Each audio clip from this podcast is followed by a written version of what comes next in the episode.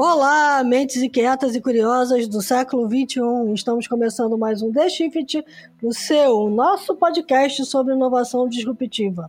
Eu sou a Cristina Deluca. Eu sou a Silvia Bassi e, como sempre, a gente está aqui para falar sobre disrupção, porque, afinal de contas, a ruptura é a única constante do século XXI. E o assunto de hoje é um assunto que está pegando todo mundo, que é os dados, a guerra pelos dados que a gente produz e a pergunta que não quer calar, né? De quem são os dados afinal? É isso aí, né? A gente está vivendo uma semaninha quente. Dois CEOs aí mais poderosos do planeta, dois titãs da tecnologia, estão brigando por um motivo muito simples: a privacidade como um diferencial competitivo, que é justamente o ponto de vista defendido por Tim Cook, né?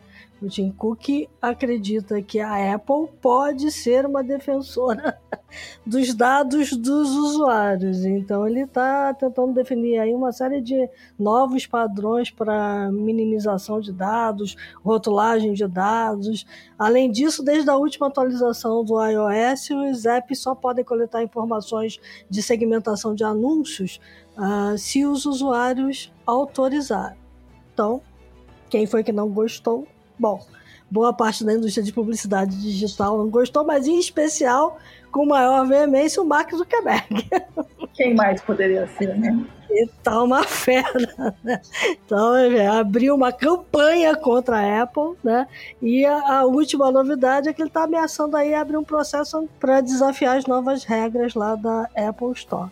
Bom, a gente sabe que a Apple está convencida de que os dados pertencem aos usuários. Não sei se bem convencida ou se ela realmente viu nisso um grande diferencial de mercado. E o Facebook não pensa assim. Então, de quem são os dados afinal? Para explorar esse imbróglio, nós convidamos o Rafael Zanata, diretor executivo da Associação Data Privacy Brasil. Tudo bem, Rafael? Tudo bom, muito obrigado pelo convite. Seja bem-vindo. Então, eu queria começar pedindo para você se apresentar, dizer o que faz a Associação Data Privacy Brasil uh, e já começar a entrar um pouquinho no nosso assunto de hoje, dizendo de quem são os dados. Eu sou advogado, um ativista de direitos digitais e dirijo uma entidade civil sem fins lucrativos, que se chama Data Privacy Brasil, constituída ano passado, em março do ano passado, que é, acho que, a primeira ONG que se dedica integralmente à proteção de dados pessoais no Brasil e a gente tem um trabalho muito focado na intersecção entre tecnologia, direitos fundamentais e produção de dados. A gente faz pesquisa e colabora com a discussão no debate público, tanto em termos regulatórios, né, com novas regras, quanto também decisórios, né, porque também a LGPD é nova e tem muitas dúvidas na cabeça dos juízes, reguladores, agentes decisórios de como aplicar essa legislação. Como nós somos ativistas que participamos da construção da LGPD, a gente entendeu que era é, extremamente necessário ter um trabalho focado nisso e constituir uma organização para isso. Então, Data Privacy nasceu com esse objetivo, né, a nossa ONG. Beleza. Mas e aí, você, você entrega seus dados para qualquer um? Não, eu sou um pouco cauteloso, assim, e acho que todo mundo que acaba sendo picado né, por essa, essa abelhinha da proteção de dados acaba ressignificando né, as suas relações sociais e suas relações com, com os dispositivos, né, com as empresas por trás dos dispositivos, porque cai por terra né, a ideia de por que, que as coisas são gratuitas, por que, que existem esses conjuntos de facilidades, o que está por trás, né, qual, que é o, qual que é o business, né, onde que se extrai valor, né, e qual é o seu direito de saber como se extrai valor, né, para onde seus dados vão, para onde eles circulam, por que eles circulam, né, com qual com qual, qual, qual grau de legitimidade. Enfim, acho que dificilmente alguém que se dedica à proteção de dados pessoais não fica mais é, crítico com relação a, a, esse controle. Mas eu não acredito de forma alguma que a gente individualmente consegue lidar com esse problema. Ou seja, não é você,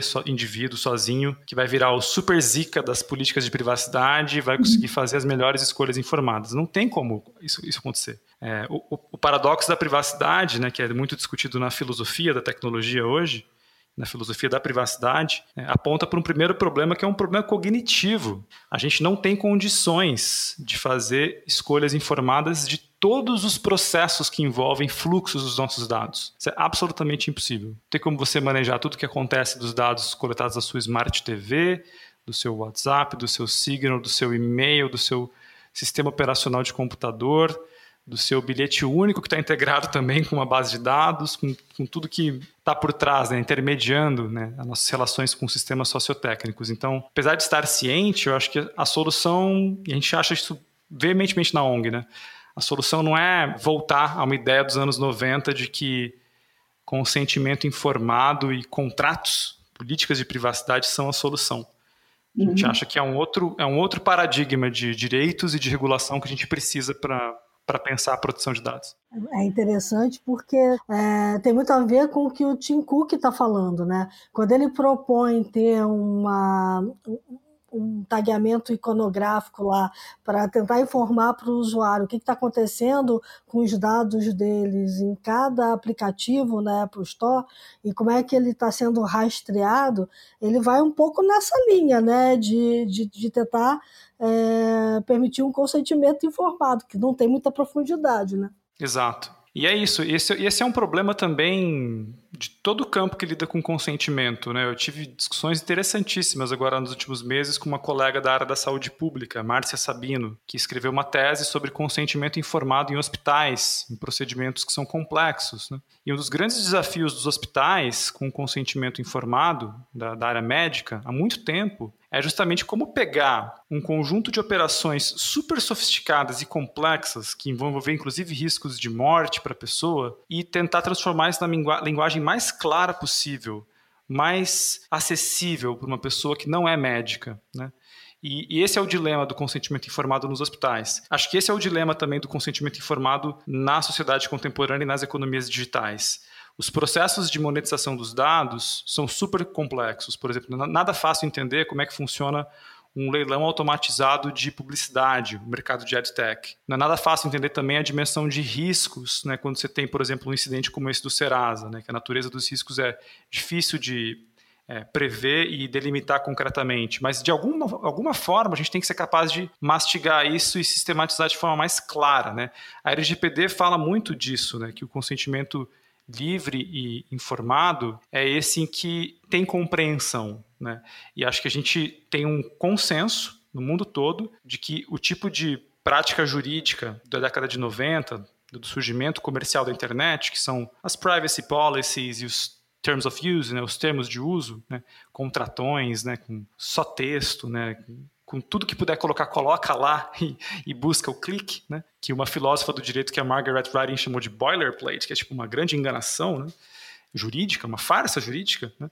É, não é esse modelo que a gente quer. Então, a gente está num momento também de experimentação, ou seja, o que, que é possível fazer em termos de uso gráfico, de novas camadas de intermediação, de rotulagens, ou de explicação mesmo, por vídeo, interativa, relacional, para que esse consentimento seja de fato informado. Bom, aí a gente entra num outro campo que é o seguinte. É, o Tim Cook é dono da Apple Store, da App Store da Apple. Para estar tá lá, é, você precisa estar tá dentro das regras dele. Né? O Facebook tem chance de questionar tudo isso? Quer dizer, como é que funciona? Quem precisa mais de quem? O Facebook precisa mais da, da Apple e do iOS? Ou uh, o Tim Cook precisa mais do Facebook, do Instagram, do WhatsApp? Não sei. É uma briga de gigantes, né?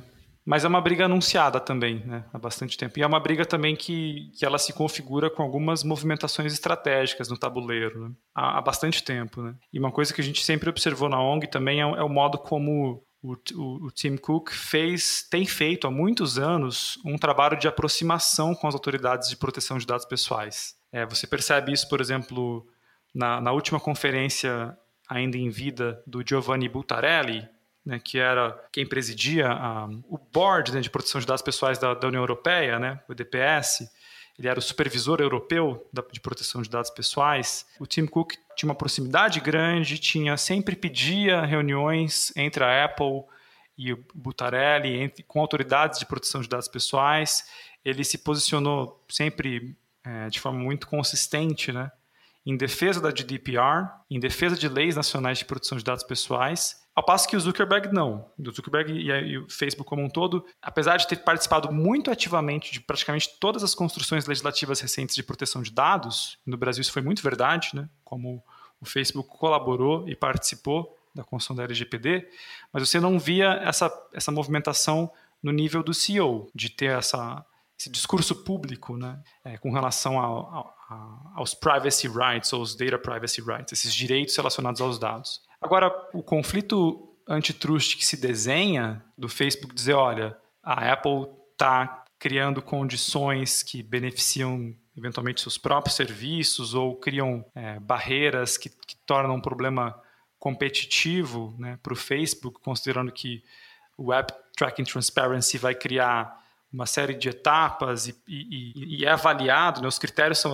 avaliados e elaborados pela própria equipe é, da Apple, né, porque hoje tanto os privacy labels quanto esses, esses modelos novos são equipes internas da Apple que decidem né, os critérios e, e, a metodologia pela qual os desenvolvedores vão apresentar e vão reportar é, os modos de tratamento de dados pessoais. Esse tipo de conflito, ele, ele, com certeza vai se desdobrar e vai gerar assim muita discussão, especialmente no campo específico do direito concorrencial, porque eu acho que o que eles vão tentar argumentar é que existe uma, uma infração da ordem econômica.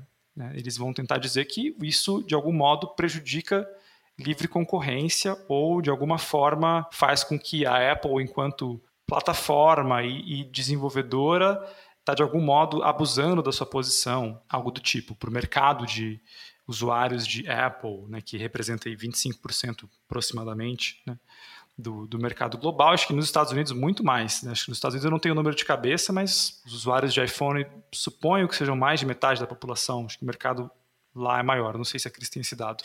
Mas, portanto, é que eles investiram muito fortemente em campanhas de opinião, né, de é, anúncios publicitários nos jornais nos Estados Unidos. Né? É. E, e, o debate feito nos Estados Unidos né, é muito curioso porque a campanha se chama é, Apple versus the Free Internet, né? uhum. a Apple contra a internet livre.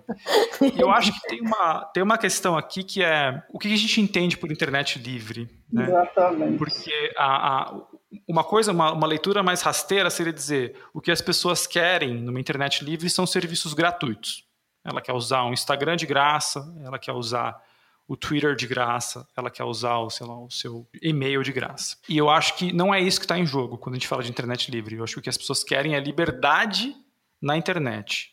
É exercício de direitos nesse tipo de economia digital. Né? Uhum. Isso que seria o livre, né, de uma concepção de internet livre. E eu acho que tem também um momento, em, uma, uma percepção de pessoas que optariam por pagar se pudessem pagar por um serviço que não tivesse publicidade. Por exemplo, o Instagram não te permite isso, correto? Isso. É, diferentemente do, do YouTube, que você tem a opção de dizer, olha, eu não quero ver os anúncios, eu não quero fazer dar os meus dados para esse tracking, eu prefiro pagar e ser um assinante. Né? E essa movimentação das pessoas que, que optam, né, reconhecem o valor da não coleta de dados, estão aptas a pagar, inclusive as pesquisas feitas pelo governo americano sobre uh, willingness to pay, né, ou seja, o quanto que parte da população americana estaria apta a pagar por serviços que não coletasse dados, é alta. As pesquisas que estão sendo feitas mostram que a, a, é crescente o número, né? Então, acho que isso problematiza um pouco a questão do que, que é do que é a internet livre, sabe? No, no modo como essa discussão está sendo travada aqui. Porque eu acho que não é simplesmente um elemento de que as pessoas querem ter a maior facilidade do, do mundo para usar as coisas gratuitas. Acho que as pessoas também querem balancear isso com respeito aos seus direitos e à autodeterminação informativa, saber por que os dados são usados. Você tocou num ponto que para mim é, é, fundamental. Assim, se a gente for para trás e pegar aquele velho, aquela velha frase, né, que se você não está pagando nada, o, o produto é você, né? Ela reflete bem o, esse. Acho que nesse momento, para mim, o Zuckerberg é old school num mundo tecnológico que já avançou alguns espaços, né? O que acontece é o seguinte: a questão da internet livre, para mim, eu concordo com você, é você poder é, navegar por ela, usar o que você quer, pagar por aquilo que você valoriza, é, receber de graça, e se o seu aplicativo tiver de graça, você ter o direito, né? de decidir que que dados você vai conceder nessa troca. E o fato das, das aplicações saírem por default coletando seus dados sem te contar é é o começo do erro. Né? Elas deveriam sair com tudo desligado. E não dá para acusar o Tim Cook nesse momento de estar tá fazendo, monopolizando, como outras acusações já aconteceram com outras empresas, como foi o caso do Google e tal, porque ele está cobrando dos parceiros da Apple Store o que ele já está praticando nas aplicações da Apple. Então a gente está falando de um cenário diferente. Se alguém acusar o Tim Cook de tentar tirar vantagem, a resposta dele vai ser simples: eu estou praticando o que eu estou cobrando. Exatamente. Mas foi o que o Zuckerberg tentou fazer, né? Dizer que ele não praticava. É, mas ele pratica. Nesse momento ele pratica. Não praticou, né? Vamos combinar aqui que não praticou, né? Tem um monte de episódio na boca. Mas como é que fica isso? Porque, da, do meu ponto de vista, acho que o grande ponto continua sendo as pessoas não têm muita noção é, do que acontece com seus dados, né? é muito mais, na minha opinião, uma questão de educação do que uma questão é, combinada com uma legislação que, que, que dê os direitos para o consumidor do que necessariamente uma questão de regular monopólio. Como é que você vê isso? Olha, eu realmente eu me surpreendi assim, bastante com o salto que a gente deu de 2018 para cá, uhum. em termos de conscientização. É, eu, eu, trabalho com pesquisa em privacidade e proteção de dados desde 2013, né? desde quando eu estava no, no, núcleo de Direito, Internet e Sociedade da USP, quando estourou o caso Snowden. E na época tinham pesquisadores, né, o Denis Antoniali, que hoje trabalha no Facebook, o Francisco Brito Cruz, que é diretor do Internet Lab, e o campo era muito pequeno ainda. Existiam, claro, né, pessoas como Danilo Doneda, Laura Chertomendes, pessoas estavam puxando essa discussão lá no, no, Ministério da Justiça, né, tentando fazer avançar essa consciência, mas eu acho que teve uma grande explosão né, de, realmente de, de pessoas que se conscientizaram, não em razão da LGPD, mas acho que 2018 foi um momento importante porque veio Cambridge Analytica, veio grandes casos globais que chamaram a atenção de toda a mídia, e esses casos globais despertaram a, a, a atenção da indústria cultural. E quando surgiram, por exemplo, privacidade hackeada, né, documentário que cobre, né, o Cambridge Analytica desdobramentos, uhum. quando a Netflix começa a bancar a produção né, de documentários né, focados nesse tema, né, esses documentários, o Dilema das Redes, por exemplo, eles tiveram um efeito cultural gigante, é, que, que se você somar a essa expansão também do mercado jurídico nessa área, né, que no Brasil e no mundo é crescente, né? Inclusive tem pesquisas muito interessantes de sociologia dos mercados mostrando como que os advogados não se interessam muito fortemente pela produção de dados pessoais porque constitui um mercado, né? no qual você gera novos tipos de serviços e dá continuidade à própria importância dos advogados. Né? É uma discussão interessante, mas o fato é que teve uma explosão de profissionais. Né? Antes a gente sabia que eram poucos, hoje são milhares, né? E como todos os mercados, alguns muito bons, outros nem tantos, né? A gente é, vai falar isso aqui. Tem muita gente tirando casquinha do que não sabe direito. Tem, tem. Mas tem assim, um fenômeno, tem vários fenômenos é, paralelos, né? Assim, que eu, que, eu, que eu colocaria em perspectiva. Acho que tem um fenômeno de uma indução legislativa muito forte com o GDPR e LGPD, tem um, um fenômeno de criação de um mercado que vai sendo ocupado paralela, progressivamente por esses profissionais e, e, se torna cada vez maior. E só um dado interessante, na escola Data Privacy, porque o Data Privacy também tem uma, é uma escola e, e, é uma ONG, são entidades separadas, mas a escola já formou mais de 3 mil pessoas.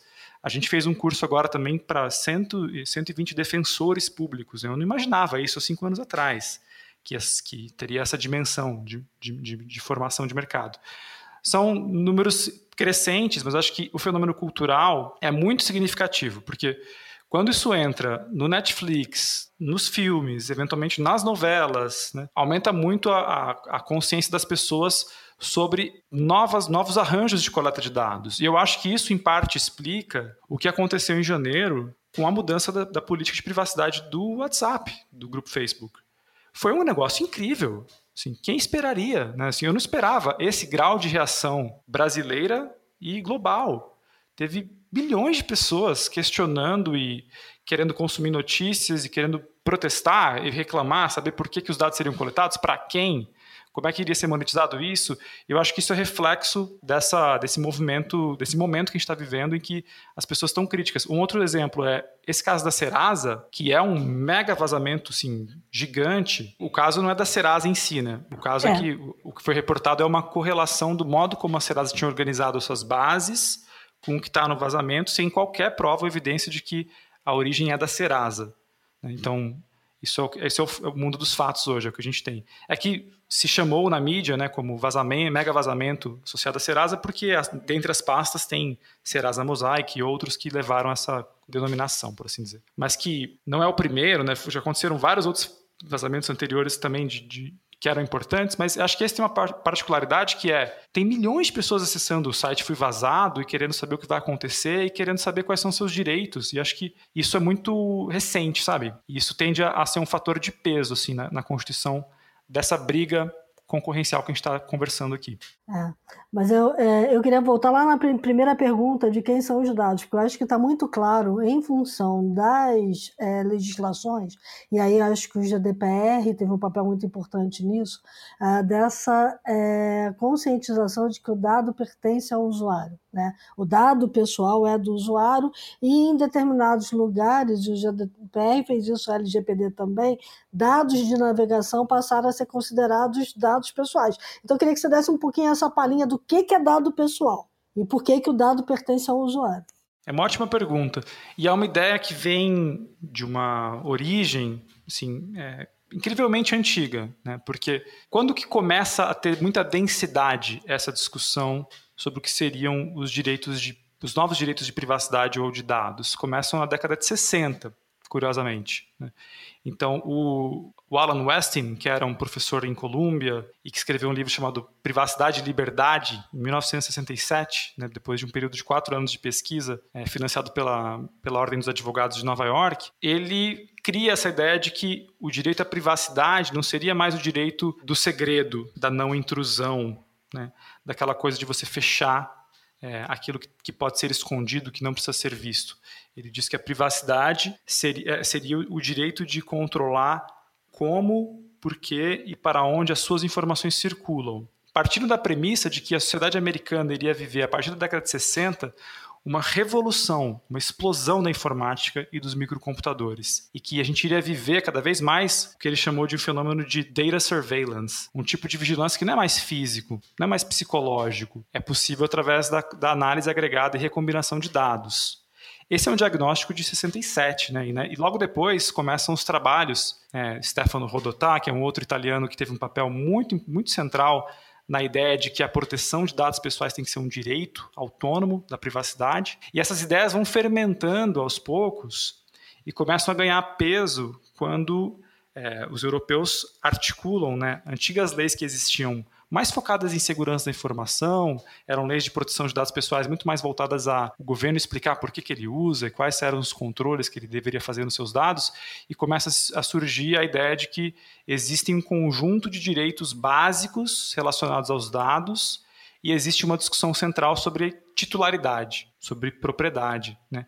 E aí o grande salto que se dá na década de 80 e 90, eu acho que é um salto duplo. É um salto primeiro de reconhecer que na sociedade da informação, o dado ele não é só um ativo econômico, mas ele é também uma projeção da personalidade, ele é atrelado né, à personalidade e à dignidade humana. Então, o controle, em última instância, a titularidade é da pessoa, sujeito humano, né, pessoa natural que, de certo modo, coproduz esse dado com as empresas, ou com o governo, ou com os sistemas técnicos. E a segunda ideia, a força, que é muito forte, para além da ideia da, da, da titularidade, né, ou seja, de que as pessoas detenham a titularidade da informação, é a ideia de que não é a mesma coisa que privacidade, que a proteção é um campo autônomo. E ela está muito mais ligada ao fluxo de dados. A liberdade e direitos básicos exercidas com relação ao fluxo. Tanto é que os europeus, em 81, editam a Convenção 108, comemorou agora 40 anos, né? a gente comemorou dia 28. Inclusive, a convenção foi assinada dia 20, 28 de janeiro de 81, que é a data que a gente marcou como o Data Privacy Day, né? o Dia Internacional da Proteção de Dados, porque é o dia que foi assinada essa convenção. E essa convenção ela é muito inteligente porque ela, ela, ela parte do pressuposto de que esse exercício de direitos de modo algum vai impedir, tem que impedir inovação. E de modo algum esses direitos são antagônicos à ideia de que os dados têm que circular fluxo de dados. Né? Inclusive, a ideia dos europeus é que as economias europeias seriam competitivas se tivessem amplo fluxo de dados, se tivesse circulação desses dados. Então, essa é uma ideia muito importante, porque muita, muita gente ficou assustada com a LGPD, na época de criação dela, com uma narrativa de que, ah, Zanata, mas pô, esses direitos relacionados aos dados, eles vão impedir o dado de circular, eles vão travar a inovação. Né? E eu, acho, eu discordo profundamente dessa ideia. Eu acho que desde a origem, toda a concepção dos direitos básicos relacionados à proteção de dados é completamente atrelada a essa ideia do fluxo de dados e da inovação. É, de forma alguma essas ideias são antagônicas. E, e, e, essa é uma mensagem muito importante, porque deixa de colocar em rota de colisão a linguagem dos direitos com a linguagem da economia. Acho que você vai ter que dar uma aula para o Mark Zuckerberg. Ele tem os melhores advogados do mundo, os melhores eu professores. Sim. É, tem muita gente boa trabalhando em privacy lá. Sei disso, tem bastante. Aqui no Brasil, inclusive. Pegando só a briga dessa semana, né? O Mark Zuckerberg vai para a ideia realmente de que o que a Apple está fazendo vai cercear direitos, né? Enquanto a Apple diz exatamente a frase que a Silvia falou. Olha, se você está entregando teus dados todos de graça, você não é o cliente, você é o produto, né? E você tem que saber para quem você está entregando o seu dado, né? Sim, e acho que essa é uma questão... discussão sem fim, né? É, gente... acho que tem uma discussão também, Cris, importante, que é, é apesar da gente geralmente associar Facebook e, e, e, Apple como empresas que são parecidas, porque são big techs, né? eu acho que elas fundamentalmente são distintas no seu modelo de negócio e de, de, rentabilidade. Né? É, a gente vê que a Apple ainda é muito forte na parte de hardware e design e nessa construção de serviços em que a pessoa está disposta a pagar um alto custo para hospedar suas milhares de fotos em né, cloud, em serviços de armazenamento em nuvem de computação associados ao dia a dia. Enquanto que o Facebook, a gente vê o, o revenue, as receitas, ainda são 96% atreladas ao mercado de publicidade. Né? E, e, as intenções, inclusive, da redefinição do WhatsApp é se tornar também uma, uma coisa parecida com o WeChat na, na China, né? ou seja, ser um agregador de mensagens que permita pagamentos né, integrados na própria plataforma e serviços de atendimento ao consumidor, né, como o WhatsApp Business, né, esses canais pagos e todos esses serviços em que empresas e outras vão, vão poder se comunicar diretamente com, com o consumidor, com a pessoa. São modelos distintos né, de, de negócio e eu acho que essa centralidade do mercado de publicidade, EdTech e, da, e dessas ambições novas do, do Facebook tornam o Facebook uma, uma empresa que talvez precise muito mais, de fato, fazer essa ampla circulação comercial desses dados. Né? Uhum. A paz que a Apple consegue ter uma cadeia menor, digamos assim. Ela precisa de menos circulação econômica com outros players, menos contratos secundários e menos negócios. Ela consegue operar de forma mais direta, digamos assim.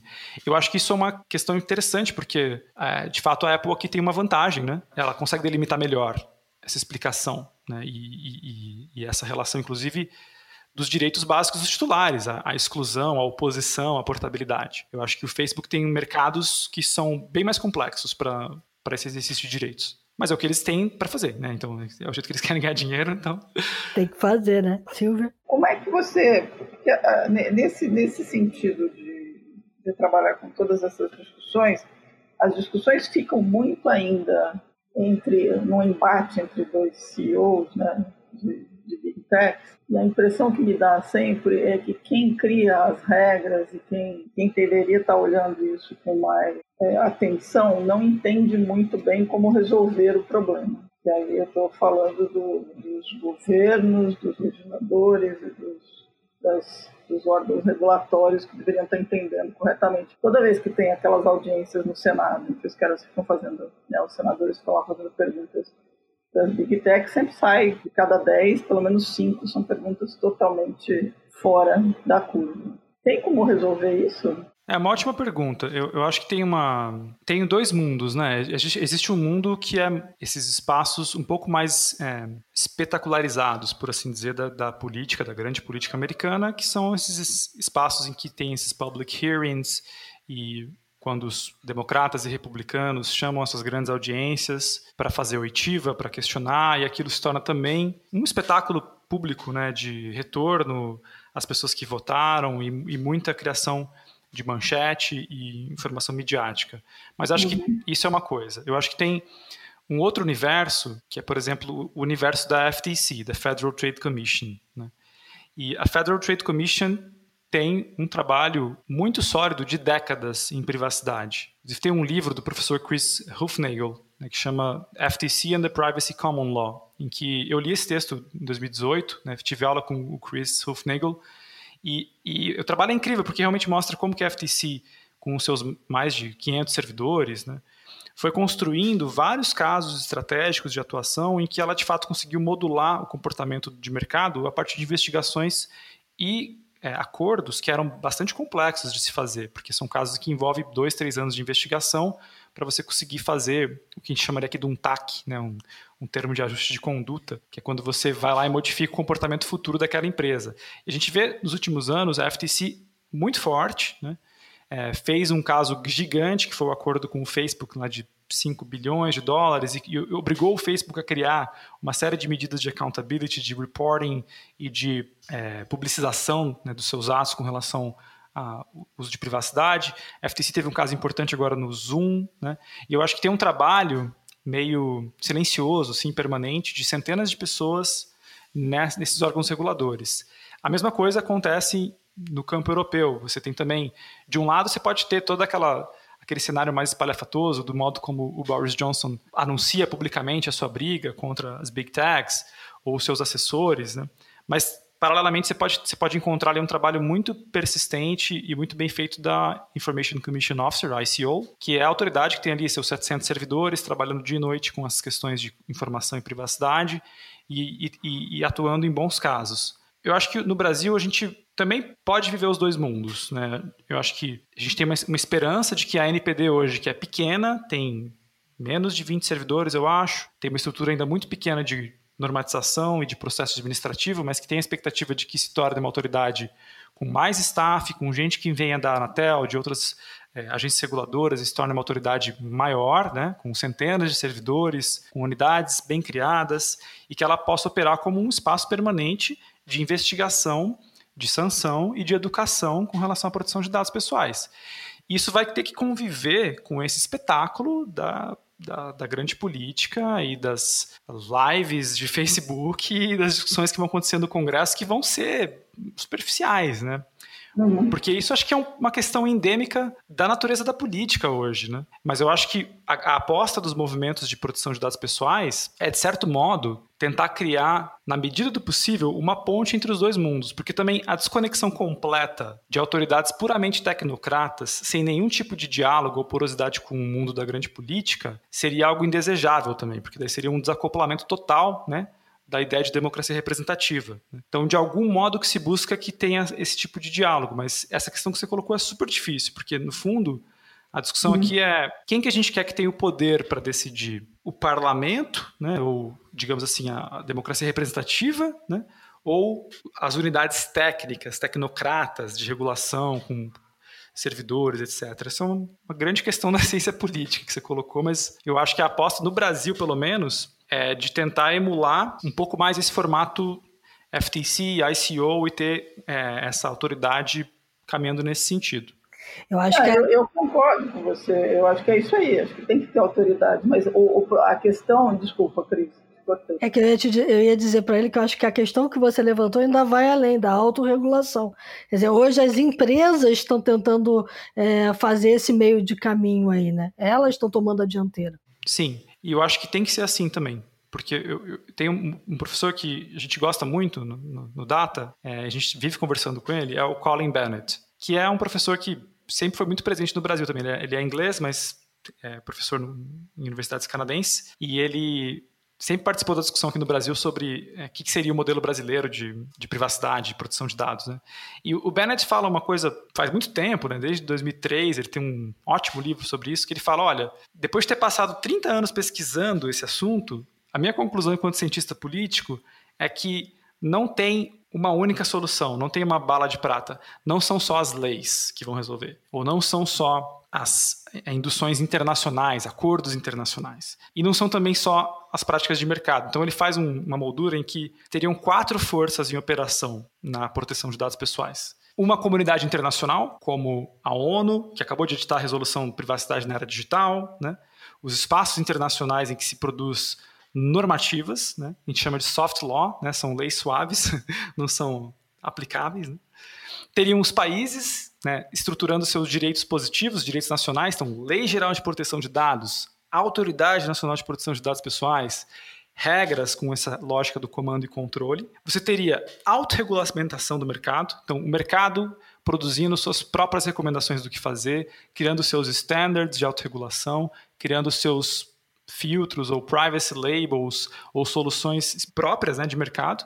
E você teria própria, um, um quarto elemento que é super interessante, que é o ativismo pela tecnologia, né? ou seja, as soluções técnicas que podem aprimorar a defesa desses direitos, mas que não necessariamente são nem autorregulamentação, nem lei nacional, nem direito internacional. Vou dar um exemplo. É, os pesquisadores do MIT agora que estão desenvolvendo filtros para você usar no Instagram ou para você usar em qualquer publicação online de foto, que impede o reconhecimento biométrico e a atribui atribuição de identidade por análise vetorial. Então ele mais ou menos ele deixa você ver a foto, mas ele impede que uma máquina consiga fazer a atribuição de um ID para sua identidade biométrica. Né?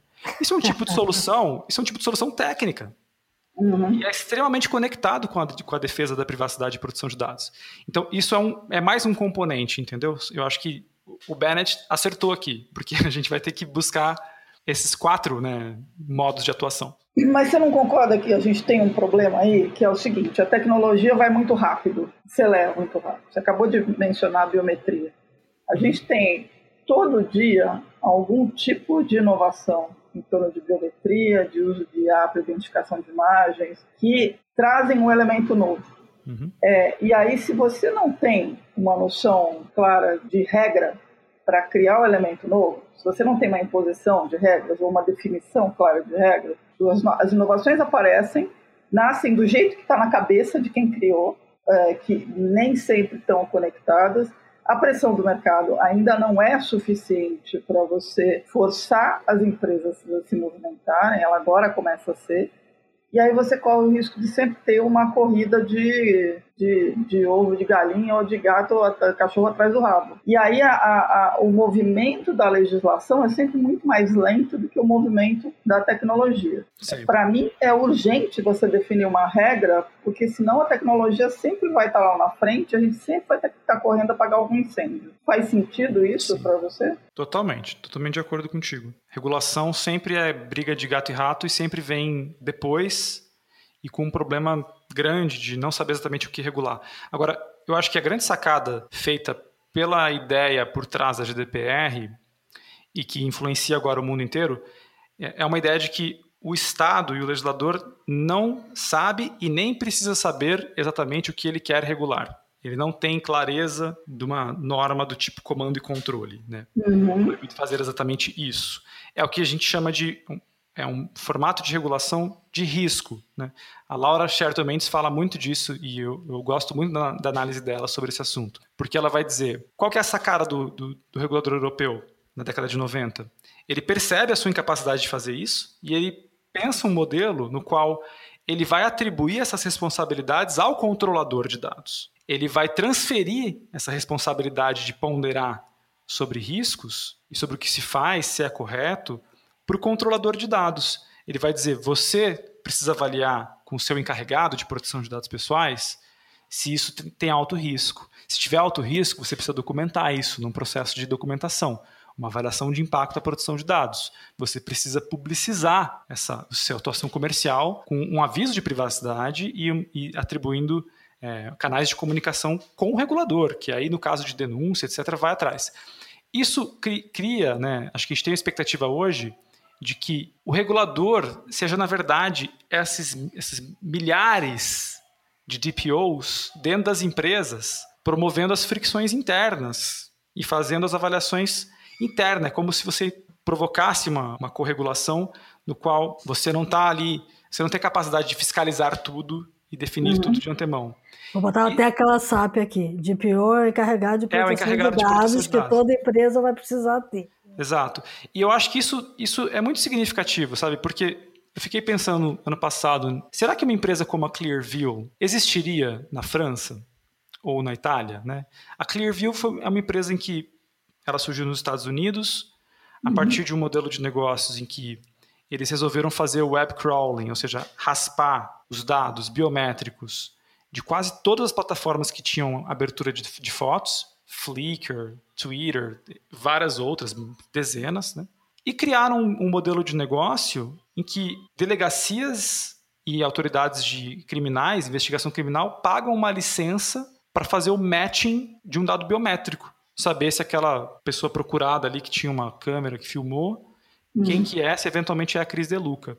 Eu acho que esse modelo de negócio do território europeu, ele não teria acontecido desse formato, como foi nos Estados Unidos, o tipo, é tudo bem fazer isso, sabe? Essa não tem nenhum regramento prévio, você não tem que publicizar nada, não tem accountability, você nem tem que avaliar se isso é de alto risco.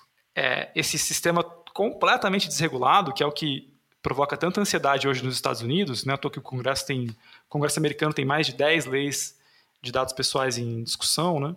Uhum. É porque é isso, acho que tem um, tem um, descontentamento, assim, de que, poxa, se você não coloca também uma responsabilidade de avaliar se há alto risco, se esse tratamento de dados é ético, é, se, se tem potenciais danos né, a, a, grupos específicos.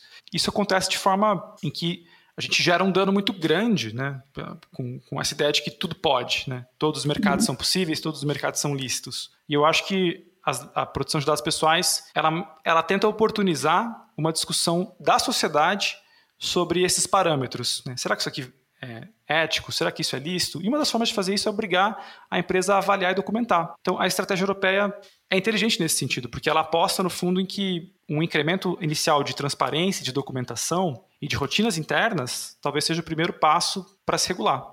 Já que a gente não pode contar, né, Silvio, com essa ideia de que a gente vai saber de antemão o que é permitido, o que é proibido num cenário tão dinâmico. É, é que o permitido proibido é, talvez seja mais simples, né? Porque a, a inovação ela vem de qualquer lugar. A, a gente está falando disso o tempo todo, né? Alguém pensa um jeito disruptivo de usar uma determinada tecnologia mas existem alguns parâmetros, é mais ou menos como, sei lá, a Constituição, a Bíblia, sei lá, se é o Corão, a gente vive sob certas regras que estão definidas e que estão ali, tipo, não matarás, né? Então é não pegarás o dado do usuário sem antes perguntar para ele se pode. É, são alguns princípios básicos que deveriam ser universais, vamos combinar assim. Né? Essa ideia de que é, o acesso à internet tem que ser um direito universal, da mesma forma que o acesso aos meus dados tem que ser um direito universal, talvez seja é, necessária e fundamental essa altura de campeonato. Sim. E eu acho que a gente está num momento importante agora em que a administração Biden provavelmente vai endereçar privacidade e produção de dados pessoais de um jeito diferente do que tinha sido anteriormente, né? Sim. O impulso executivo nesse assunto. E eu acho que o Congresso americano está muito próximo né, de ter essa, esse reconhecimento de que os Estados Unidos talvez precise de algo além de uma FTC, né, que tem feito um bom trabalho, como eu disse, mas que talvez seja o caso de ter uma, uma Data Protection Authority. Né. Essa é uma pauta que, por exemplo, entidades como a Epic, né, nos Estados Unidos, que é uma ONG sediada em Washington, eles defendem isso há mais de 15 anos, e que tende a vingar agora, né, e que talvez é, provoque também um, uma grande discussão também sobre essas esferas internacionais e eu acho que pode provocar uma discussão também do tipo, olha, se a gente entende que o que a Apple está fazendo é interessante, uhum. será que tem condições da Apple fazer isso de forma mais participativa? Por isso. exemplo, poderiam entidades civis especializadas do mundo inteiro e até autoridades e eventualmente até outras empresas participarem de um conselho para discutir como essas, esses standards são definidos? Para essa autorregulação uhum. da, da Apple, né? É. Eu acho que esse é um passo que tende a acontecer. Caso contrário, a gente vai cair numa, num, num cenário também perigoso em que você pode ter autorregulações de impacto muito grande, afetando milhões de pessoas, né? sendo tomadas de forma puramente unilateral, sem nenhum uhum. processo de poroso de discussão. Né? Aí você vai ter vários padrões no mercado em vez de ter um padrão só, que é uhum. sempre um problema, né? Então, mas tem aquele padrão que é universal, né? É, não matarás vale para qualquer lugar. Né? Mas, enfim, é, o, o, que eu estou é, achando bastante interessante dessa história toda é que, da mesma forma, Zanata, que você falou é, do, da indústria do entretenimento trazendo a discussão, quando a gente tem dois gigantes desse tamanho, é, que todo mundo, de alguma forma, presta atenção, né? A discussão ganha um, um, contorno muito maior do que simplesmente uma coisa paroquial americana. Né? Uhum. E, e aí todo mundo começa a se perguntar: então, quem tem razão? Né? E acho que daí sai um caldo muito bom. E eu realmente gostaria de ver é, o Tim Cook abrindo isso para outras. Bom, o Google já disse que topa, né? Fazer o, o padrão e está estudando também o padrão dele. Então, assim, a gente aos poucos vai vendo a indústria se acomodar também, né? É, a gente está vendo uma coisa interessante, Cris, a gente começou agora na ONG, nos últimos quatro meses, né, a criar um grupo de estudos para estudar a proteção de dados pessoais na China. E é muito interessante o que está acontecendo na China. A China fez uma, agora uma. aprovou um novo Código Civil, que tem um capítulo de direitos da personalidade, que fala de proteção de dados pessoais né, dos chineses. Tem uma, a, a, o anteprojeto agora de discussão, é né, um projeto de lei em discussão para consulta pública sobre a lei de proteção de dados pessoais na China. E você tem uma pressão, tipo, empresas que estão querendo é, também disputar esse valor da privacidade. Por exemplo, a TikTok, da ByteDance, fez um movimento muito interessante agora, depois de ser amplamente pressionado pela autoridade italiana e pela FTC, de criar várias regras de privacy by design para adolescentes né, na plataforma. Então, ele desmarcou todos os processos de coleta de dados de crianças de 13 a 15, né, limitou a, o compartilhamento por meio de consentimento parental. E eu acho que a gente vai ter também. Hoje não existe, eu acho, essa disputa né, é colocada assim por um grande player chinês, mas a gente tem uma, uma hipótese de que nos próximos dois anos você pode ter também uma grande empresa chinesa disputando o discurso da privacidade e proteção de dados. O que é muito interessante, porque intuitivamente as pessoas tendem a pensar do tipo, ah, privacidade não existe na China. É um estado totalitário, no qual existe social credit score, e o que a gente está avaliando é que tem uma complexidade aí. Tipo, não é só isso, sabe? Entendi. É. Muito bom. É, a gente é, é, é um mundo novo, né? A gente vai ter muito que conversar sobre isso, porque tem muita coisa para acontecer ainda, né? Aqui no Brasil, principalmente, é, em que a gente está começando, a gente só arranhou a superfície por enquanto.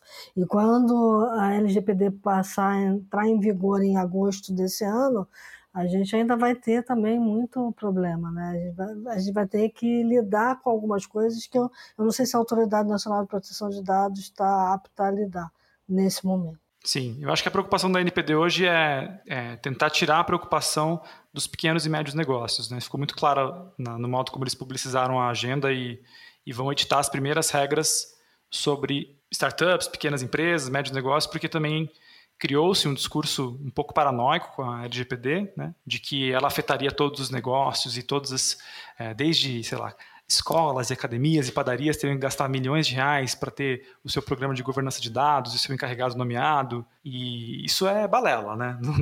A LGPD não foi criada para ficar para isso. Lá, investigando se, o, se, a padaria que você compra pão tem um DPO, pelo amor de Deus, não, não é isso. É. Então acho que eles acertaram no tom do tipo, vamos dar uma, uma acalmada, porque como a discussão também é um pouco nova no Brasil, a gente não tem décadas de discussão sobre isso, né? Também tem muita, muita informação falsa circulando e acho que tem um, uma preocupação do empreendedorismo de que a LGPD não pode afetar é, empresas nascentes. Né? Então acho que é correto, acho que a NPD vai começar por aí e educando no começo e aos poucos ela, quem sabe, ela se torna mais com mais dentes, né, como a gente diz na ONG. Muito bom. Isso em coro aqui, muito bom. O Valeu. tempo já estourou. Muito bacana, Zanata. Acho que essa conversa é uma conversa super longa mesmo. A única coisa que eu quero, para mim, o, sinônimo de internet livre é eu poder dizer que ninguém vai saber onde eu estou. Ótimo. Eu poder definir que eu quero que o Uber me ache, mas que o resto das pessoas não me achem. Isso eu também gosto é muito disso. É. Inclusive no Twitter, né? O Twitter eu, eu me senti assim, respeitado no Twitter, porque ele te dá essa opção, né? Se, se não ser aplicado. É, é. Eu acho que a gente tem uma geração de tech leaders, principalmente no Vale dos Sinos, que é onde essa encrenca toda começou, que são muito, muito melhor intencionados, digamos assim, do que alguns outros que eu considero sociopatas, que é o caso do Mário. Não fala isso! Falo isso publicamente toda vez que eu posso falar que o é um sociopata, não posso dizer outra coisa. Ai, ai. Ué, mas é, pô. Os insights, então.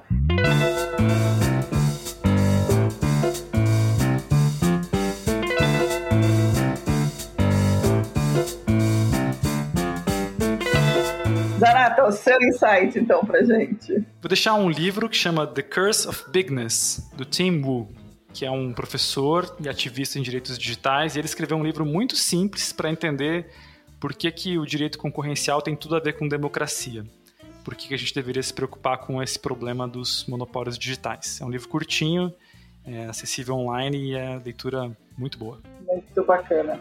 Então, eu vou dar duas dicas. Eu achei um livro aqui que, para variar, quando eu começo a fazer as procuras das minhas dicas para lembrar das coisas, eu acho, e dessa vez, chama Disco Sour. Alguém já viu? Não. Um cara, um cara chamado Giuseppe Porcaro, que é um ativista italiano, e esse talvez seja o único livro que é um romance de ficção que tenta alertar as pessoas para os riscos da tecnologia contra a, a democracia e a liberdade de, de, enfim, todas as liberdades civis aí possíveis. É a história de um político que é viciado em aplicativos de, de encontros, né, dating apps, e ele acaba descobrindo que tem uma, um app que se chama Plebiscitum, que é um vai ser criado usando o mesmo princípio de para a esquerda ou para a direita dos aplicativos de, de encontros para substituir ao modo como as pessoas vão, vão eleger políticos. E ele então descobre que tem um monte de problemas nesse app e a história me parece que é essa. Então é, a dica é interessante, é Disco Sour, é do Giuseppe, Giuseppe Porcaro. E tem uma outra dica que eu queria deixar, que é um livro chamado Big Tech, a Ascensão dos Dados e a Morte da Política, do Morozov. Está em português e também é um livro importante que traz umas discussões interessantes aí de como é que nós vamos resolver essas coisas todas. Muito bom. Como eu amo os italianos, né? Não é por estar lá e por ter três italianos falando aqui hoje. É, pois é. Mas, enfim, eles realmente estavam muito na frente, né? Meu avô, meu avô era um, um dos anarquistas acho que tá lá no sangue. Né? é. Muito bom. Esse livro do, do Borozov é muito legal. Eu resenhei ele pra revista 451 2019. É excelente. Boa, legal. Bom, então eu vou lá dar. Não é porque o Zanata tá aqui, porque eu já dei várias coisas aqui como dicas do Data Privacy Brasil, mas eu vou dar o um estudo da Associação Data Privacy é, sobre legítimo interesse, que é uma das bases legais para a gente fazer o tratamento de dados no Brasil, que acabou de sair. Fresquinha, né? Tá aí. É, e eu estou dando inclusive na nossa newsletter também, mas é, acho importante porque como é uma base legal que tem muito pouco, muito pouca literatura a respeito dela, né? E é uma base legal que todo mundo acha que pode fazer qualquer coisa a partir dela acho bacana ler. Obrigado, Cris, por indicar. Obrigado, fico feliz mesmo. é isso Muito aí. Bom.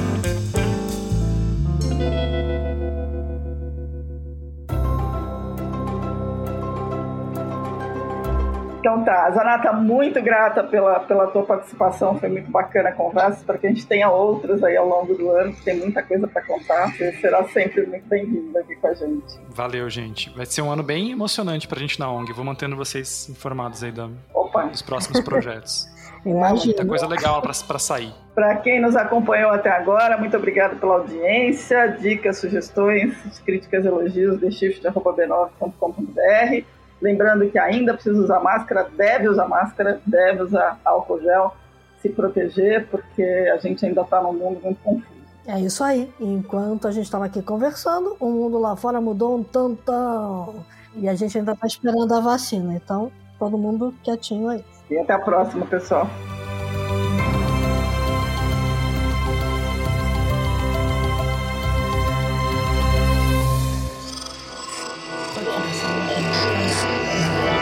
Esse podcast é, é apresentado por b9.com.br.